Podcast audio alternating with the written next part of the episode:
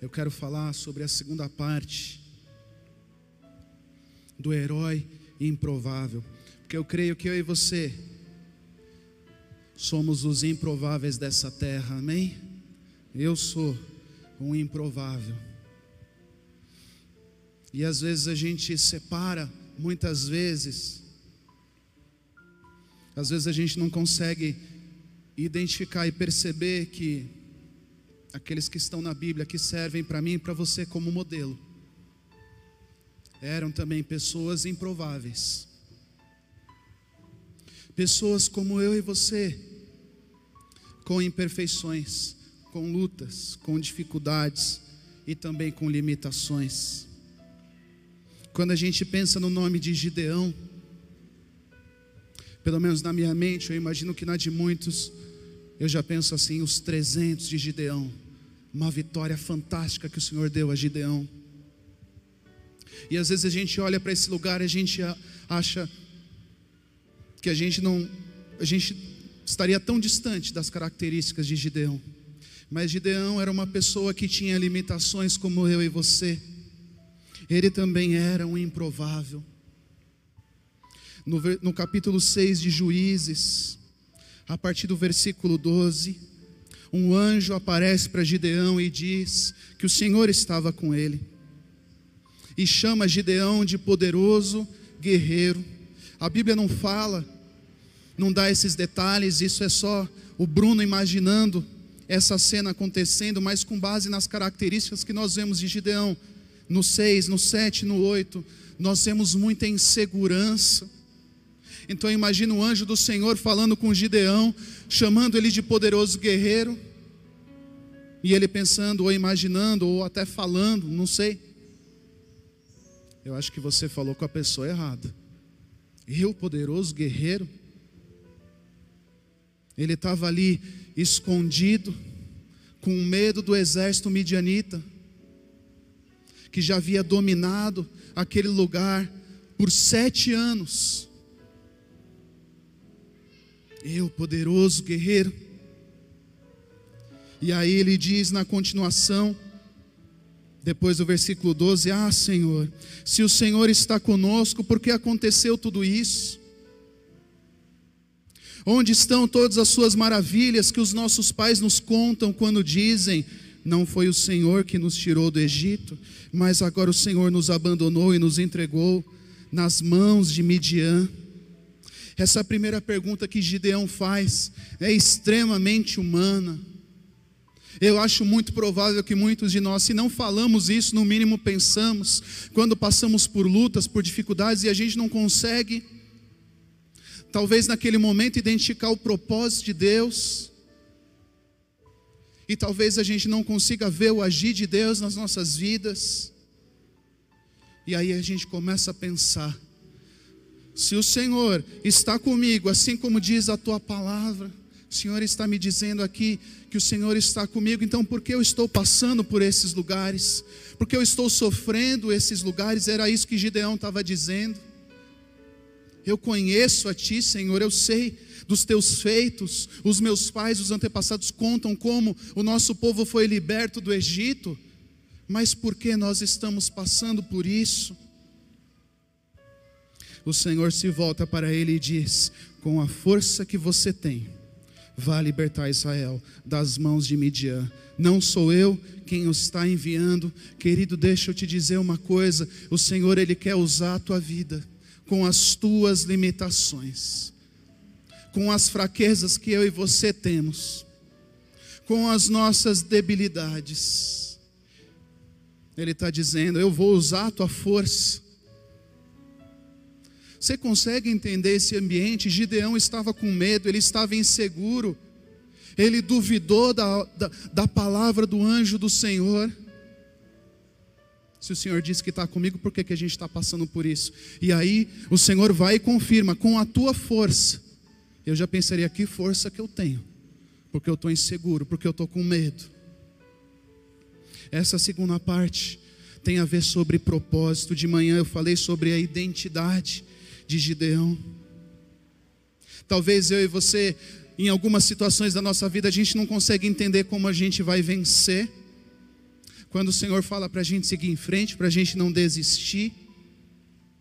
Mas o Senhor, Ele escolheu eu e você para cumprirmos o propósito dele nessa terra. Ele não quer fazer isso sozinho. Ele escolheu, Ele é Deus, Ele é soberano. Ele poderia fazer tudo sozinho, mas Ele nos ama tanto que Ele nos incluiu no plano dele para levarmos a palavra dele para mais pessoas, levarmos a salvação, restauração, tudo aquilo que você tem vivido, para que isso alcance mais pessoas. O Senhor escolheu você, amém? E Ele também chama eu e você para nós usarmos a força que nós temos. Identidade traz propósito. Diga assim: identidade traz propósito. Gideão significa aquele que corta ou derruba. Depois dessa conversa, o Senhor começa a preparar Gideão para a grande batalha que nós conhecemos. Mas ele não foi e já largou aquele pepino, aquela coisa difícil, ele foi preparando e formando, ele foi tirando a insegurança de Gideão. Tua primeira tarefa vai ser despedaçar o altar de Baal, que o pai dele havia construído pede para cortar o poste sagrado ao lado do altar. E depois ele pede, naquele mesmo lugar, levante um altar para mim. Ofereça o segundo novilho em holocausto, com a madeira do poste sagrado que iria cortar. Essa foi a primeira tarefa. Você confia em mim, Gideão? Eu estou te enviando, não tenha medo. Gideão cumpre isso, mas ele chama dez servos para o ajudá-lo e ele faz tudo aquilo na calada da noite. Sabe aquele momento que nós recebemos a promessa do Senhor, mas a gente fica inseguro. Opa, para que essa promessa se cumpra, eu vou ter que andar aqui por um lugar que eu estou inseguro, que eu não sei o que vai acontecer na minha vida, então eu vou tentar criar lugares para me proteger, para que talvez se eu cair, se não der certo, o meu tombo não vai ser tão grande. Sabe quando como diz a palavra, a gente acaba crendo e duvidando. É exatamente essa atitude de Gideão. Foi o Senhor que enviou para retirar, despedaçar o altar, para cortar o pó sagrado. Mas ele chama dez para ajudar. Ele faz isso à noite. Não, para que ninguém veja e descubra que sou eu. Não adiantou nada, descobriram. E aí começam a chamar Gideão de Jerubaal, que Baal dispute com ele começam a dar um apelido. E aí Gideão continua com a insegurança dele. Midianitas, Amalequitas e outros povos do leste se unem, atravessam o rio Jordão. E aí o Espírito do Senhor se apodera de Gideão. Ele convoca os abiesitas, Manassés, Azer, Zebulon, Naftali. Ele começa a unir um exército gigantesco para enfrentar a batalha que o Senhor estava dizendo que ele iria vencer. Só que aí ele começa a ficar inseguro ainda. No verso 36 ele pergunta se Deus iria libertar mesmo. O Senhor já não tinha confirmado. Eu não sei você, querido, mas muitas vezes o Senhor cumpriu, ele confirmou a promessa que ia acontecer na minha vida. Por exemplo, eu leio a palavra de Deus, aí o Senhor confirma, vai acontecer isso na tua vida. Aí eu venho para a igreja, eu estou louvando, enfim, estou recebendo uma palavra do meu líder, do meu pastor, e aquela palavra confirma aquele lugar, aquela promessa. Gideão já tinha ouvido algumas vezes que o Senhor estava com ele, mas mesmo assim ele vai lá e questiona: Senhor, o Senhor realmente vai libertar o meu povo? E aí pede um sinal. No versículo 39 ele pede outro sinal. Gideão, um líder inseguro, um líder como eu e você muitas vezes, que acreditamos na promessa do Senhor, mas talvez em algum momento a gente pode se sentir inseguro, a gente pode ficar com medo, mas o medo, nós precisamos tomar muito cuidado com esse lugar, porque ele serve para nos advertir, para nos avisar de perigos, mas o medo, ele não deve te impedir e me impedir de fazer aquilo que nós sabemos que é certo. Amém? Aquilo que é promessa do Senhor. A palavra do Senhor diz para nós lançarmos fora todo medo. O perfeito amor, ele faz isso. Se eu amo meu Deus, se eu confio nele, se eu confio na palavra do Senhor, então a palavra vai lançar fora todo medo e toda insegurança para eu caminhar debaixo da voz do Senhor. Amém. Aplaudo o Senhor em nome de Jesus.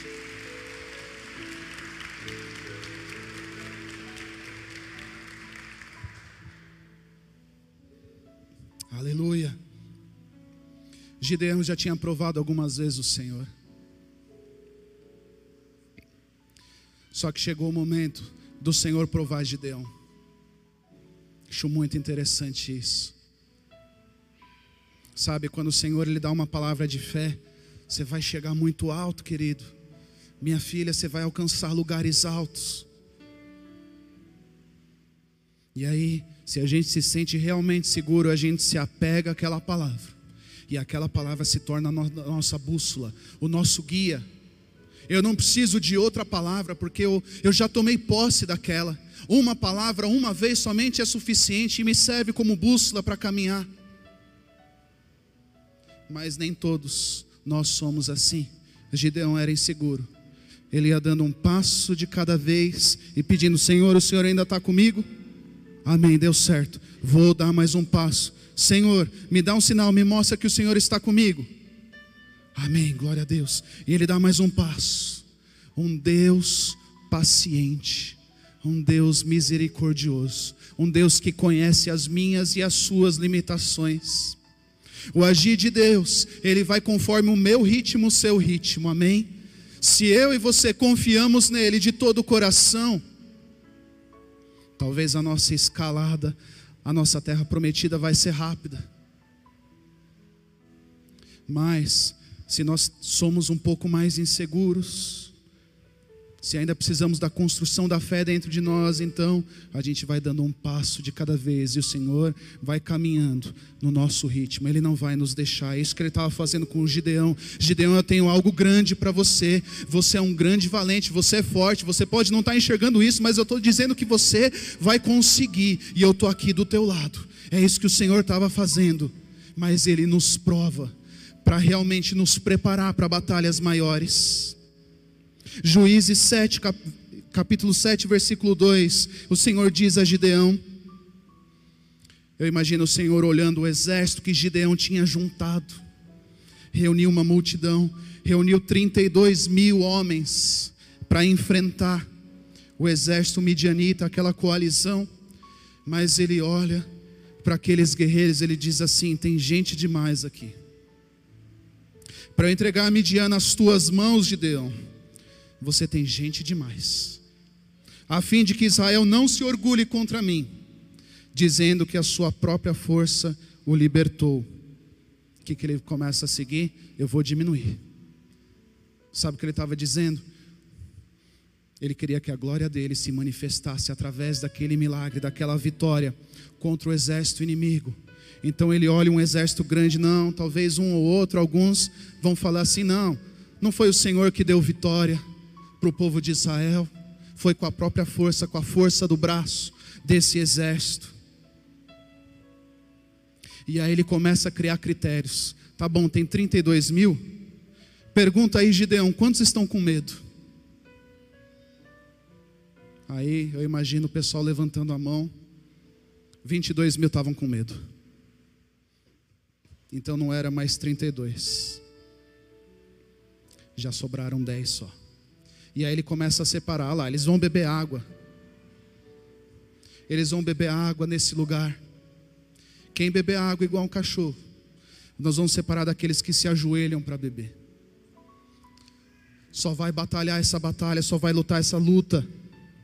Aqueles que beberem a água igual o cachorro. Quantos sobraram? 300. Então, Gideão, com esses 300, você vai ter a vitória que eu falei desde o início que você vai ter. Você não precisa de mais. É muito fácil imaginarmos essa realidade em nossas vidas. quando a gente acha que está tudo bem, quando a gente tem muitas bênçãos nas mãos, quando a gente consegue resolver os nossos problemas, quando a gente tem um bom relacionamento da nossa família, quando eu tenho um monte de dívida para pagar e eu tenho bastante dinheiro, dinheiro suficiente para pagar as minhas dívidas. Mas aí, e quando o Senhor começa a provar o nosso coração? dizendo assim: Eu vou cumprir a promessa, vai acontecer na tua vida, mas você não vai ter tantos recursos como você tem hoje, para que você não se glorie, para que você não ache que foi com a tua força. Era isso que o Senhor estava fazendo com Midian, e eu tenho certeza que Ele faz com muitos de nós, provando o nosso coração, para ver se nós realmente confiamos nele, para ver se realmente nós sabemos que o nosso Deus, Ele é tremendo, Ele é suficiente para nós, para resolver os nossos problemas, para vencer os nossos gigantes. Nós não precisamos de mais nada além da palavra e da direção do Senhor. Não importa se nós temos 32 mil homens, se nós tivermos os 300 que o Senhor preparou para mim e para você, então vai ser suficiente para nós vencermos essa batalha. Quantos recebem isso em nome de Jesus? Amém.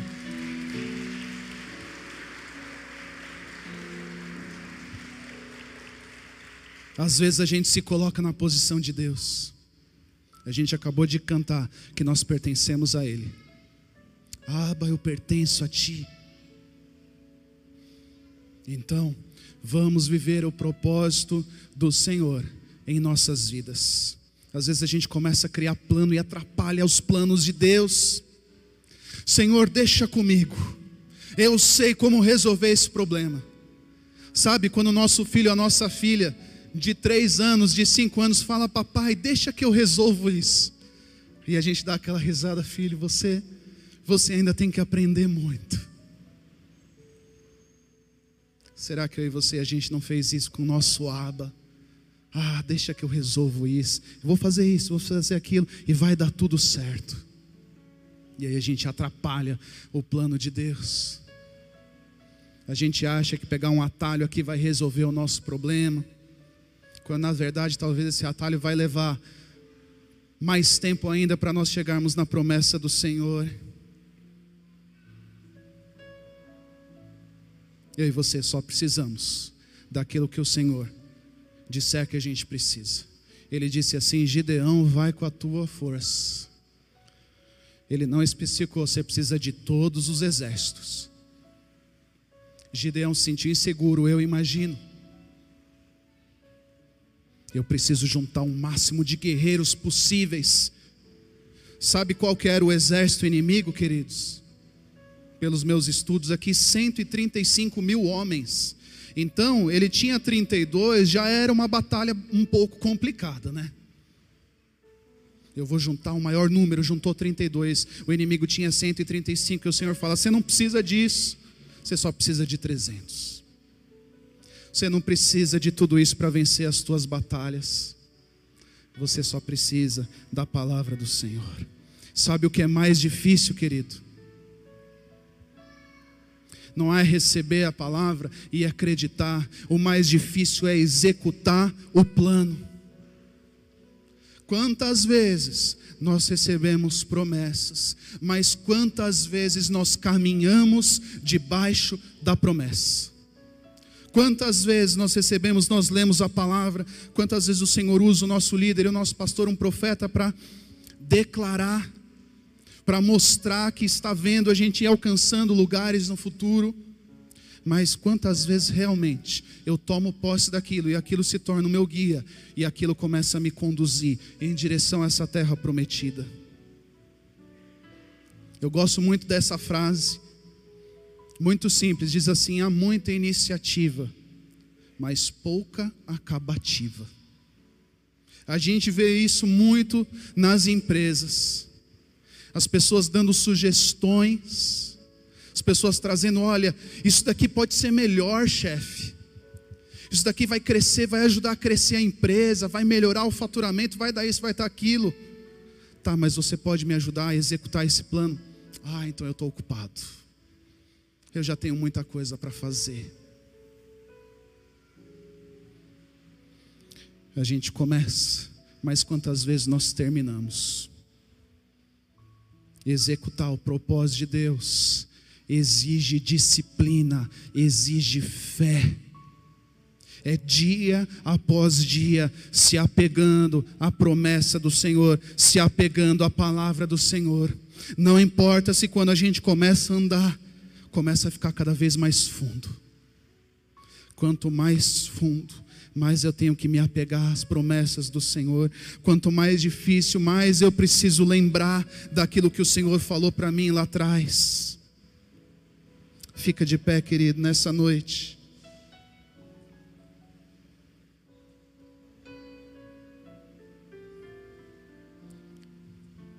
A identidade de Gideão determinou o propósito que ele tinha.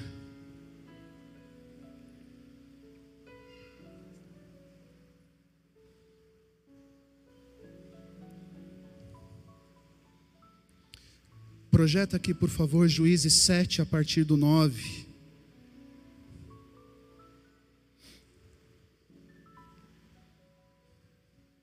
Aqui o Senhor ele está guiando Gideão em direção à luta, à batalha. Naquela mesma noite o Senhor lhe disse: Levante e ataque o arraial, porque eu entreguei nas tuas mãos. Se você, and... Se você ainda estiver com medo de atacar, desça ao arraial com o seu ajudante, pura, e ouça o que eles dizem, então você ganhará coragem e atacará o arraial. O Senhor já viu outra insegurança. Você está achando que você não vai vencer com esses 300, Gideão? Se você tem alguma dúvida, desce lá. Desce lá e você vai ver o que, que o povo está falando de você. Gideão desceu até a vanguarda do arraial com seu ajudante pura. Os midianitas, os amalequitas e todos os povos do Oriente cobriam o vale como uma nuvem de gafanhotos. Olha o tamanho do gigante deles. Será que esse é o tamanho do teu gigante nessa noite? Os camelos deles eram uma multidão inumerável, como a areia que está na praia do mar. 132 mil homens. Olha o tamanho da dificuldade. Os midianitas quando Gideão se aproximou, eis que certo homem estava contando um sonho a seu amigo. Ele dizia: Tive um sonho, eis que um pão de cevada vinha rolando dentro do arraial dos midianitas. Bateu contra a tenda, de maneira que esta caiu, se virou de cima para baixo e ficou estendida no chão. O amigo respondeu: Isso não é outra coisa a não ser a espada de Gideão, filho de Joás, homem israelita Deus entregou nas mãos deles os midianitas e todo este arraial. Quando Gideão ouviu o relato desse sonho, o seu significado, adorou a Deus. Quando eu e você recebemos a promessa do Senhor, nós temos que fazer o que? Adorar a Deus. Voltou para o arraial de Israel e disse: Levantem-se, porque o Senhor entregou o arraial dos midianitas nas mãos de vocês. Então repartiu os trezentos homens em três companhias e entregou a cada homem uma trombeta e um cântaro vazio com uma tocha dentro dele. E disse-lhes: Olhem para mim e façam como eu fizer. Quando eu chegar às imediações do arraial, assim como eu, assim como eu fizer, façam vocês também quando eu tocar a trombeta e todos os que comigo estiverem, então vocês também tocarão a sua trombeta ao redor de todo o arraial e dirão: pelo Senhor e por Gideão. Gideão e os cem homens que estavam com ele chegaram às imediações do arraial por volta da meia-noite, pouco tempo após a troca de guardas. Tocaram as trombetas e quebraram os cântaros que tinham nas mãos.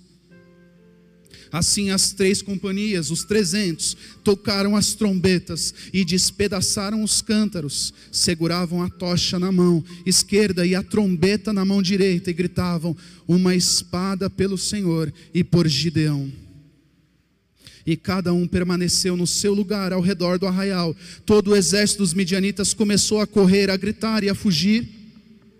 Ao soar das trezentas trombetas, o Senhor tornou a espada de um contra o outro, e isto em todo o arraial que fugiu na direção de Zererá, até Bet-Sita, até a divisa de Abel-Meolá, perto de Tabate. Então os homens de Israel, de Naftali, de Azer e de todo Manassés foram convocados e perseguiram os midianitas. Gideão enviou mensageiros a todas as montanhas de Efraim, dizendo: Desçam para atacar os medianitas e impedir que eles passem pelas águas do Jordão até Bet-bara. Assim todos os homens de Efraim foram convocados, e eles cortaram a passagem dos medianitas pelas águas do Jordão até Bet-bara. E fechando, prenderam dois príncipes dos midianitas, Oreb e Zeb. Mataram Oreb no rochedo de Oreb e mataram Zeeb no lagar de Zeeb.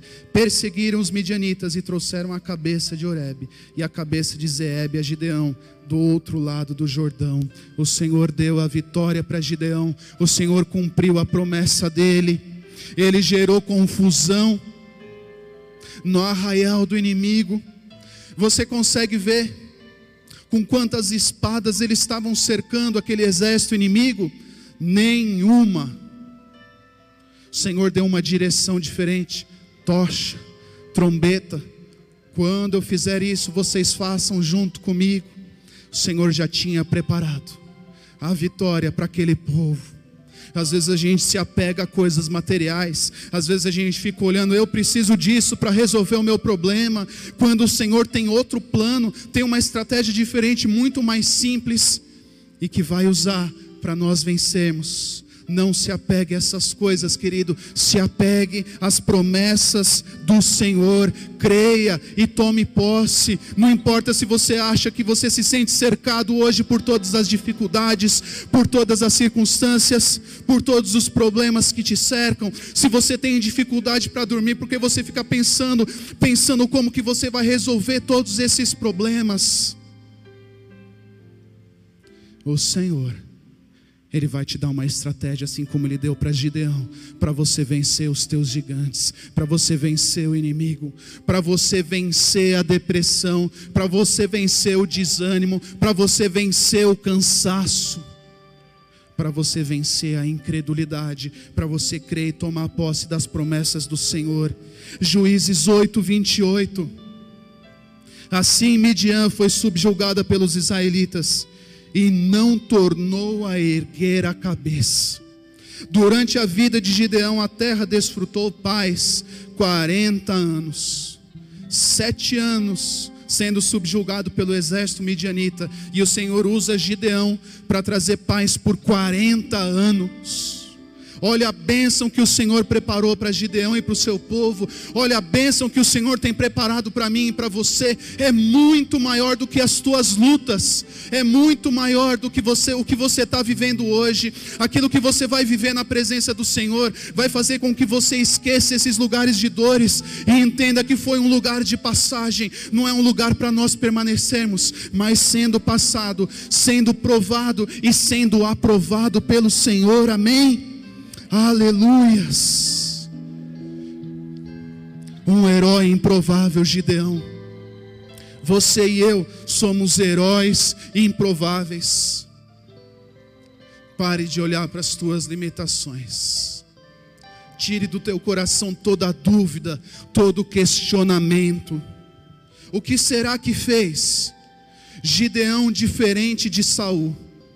Eu não estou dizendo que Gideão foi um rei foram momentos diferentes de Israel, mas eu quero comparar a liderança de Saul versus a liderança de Gideão. Saul não era inseguro, queridos. Quantos veem insegurança nas atitudes de Saul? E Gideão também não era. Sabe para mim qual que é a principal diferença entre os dois? Se chama obediência. Obediência. Ele ouviu a voz do Senhor Saul também ouvia a voz de Samuel, mas não obedecia. Gideão, na sua insegurança, ouvia as promessas do Senhor, ouvia a direção de Deus, da forma dele, com as limitações dele, ele seguia, ele avançava, ele seguia, e as promessas do Senhor se cumpriram. E aí, quando a gente fala de Gideão, a gente lembra da grande derrota que ele fez contra o exército inimigo. Querido, o Senhor quer usar a tua vida. Talvez ele precise tirar coisas desnecessárias. E talvez tirar coisas desnecessárias de mim e de você estejam gerando dor. Porque a gente se apegou a coisas materiais Há coisas que não vão nos levar ao lugar da salvação. E aí a gente fica preso nesses lugares. E aí o Senhor fala: querido, você não precisa disso para vencer. Você não vai levar isso para a eternidade. Isso daqui pode fazer você perder a tua salvação. E aí ele começa a organizar, porque a gente louva, porque a gente diz que a gente pertence ao Abba. Então nós temos que confiar. Se ele está tirando coisas da minha vida, então porque ou é desnecessário, ou tem um propósito na minha vida e na sua vida, amém? Nós pertencemos a Ele, então, assim como Gideão, nós vamos confiar que o Senhor tem um plano para as nossas vidas, amém? Ele não quer fazer o plano, executar o plano dele sozinho, Ele quer me usar. Ele quer te usar para Ele manifestar a glória dele nessa terra. A tua bênção que o Senhor tem preparado, a tua terra prometida, que Ele já disse que você vai alcançar, vai servir para exaltar o nome dEle. E Ele, se necessário, Ele vai tirar coisas desnecessárias da minha vida e da sua vida, para que a gente não olhe, não. Não precisei de Deus para isso, não eu consigo viver com a minha própria força. Senhor, Ele chamou Gideão e disse: Eu te abençoo. Você vai, vai com a tua força, mas eu estou contigo. O grande desafio é a gente ir com a nossa força e a gente achar que a nossa força é suficiente para vencer as batalhas. Olha o que Salomão diz: o orgulho precede a queda. Então, se eu sou orgulhoso, se eu acho que eu não preciso de Deus, a vida vai me ensinar. Se for preciso me humilhar, eu vou me humilhar, mas eu vou acreditar que o Senhor tem um plano para a minha vida. Amém.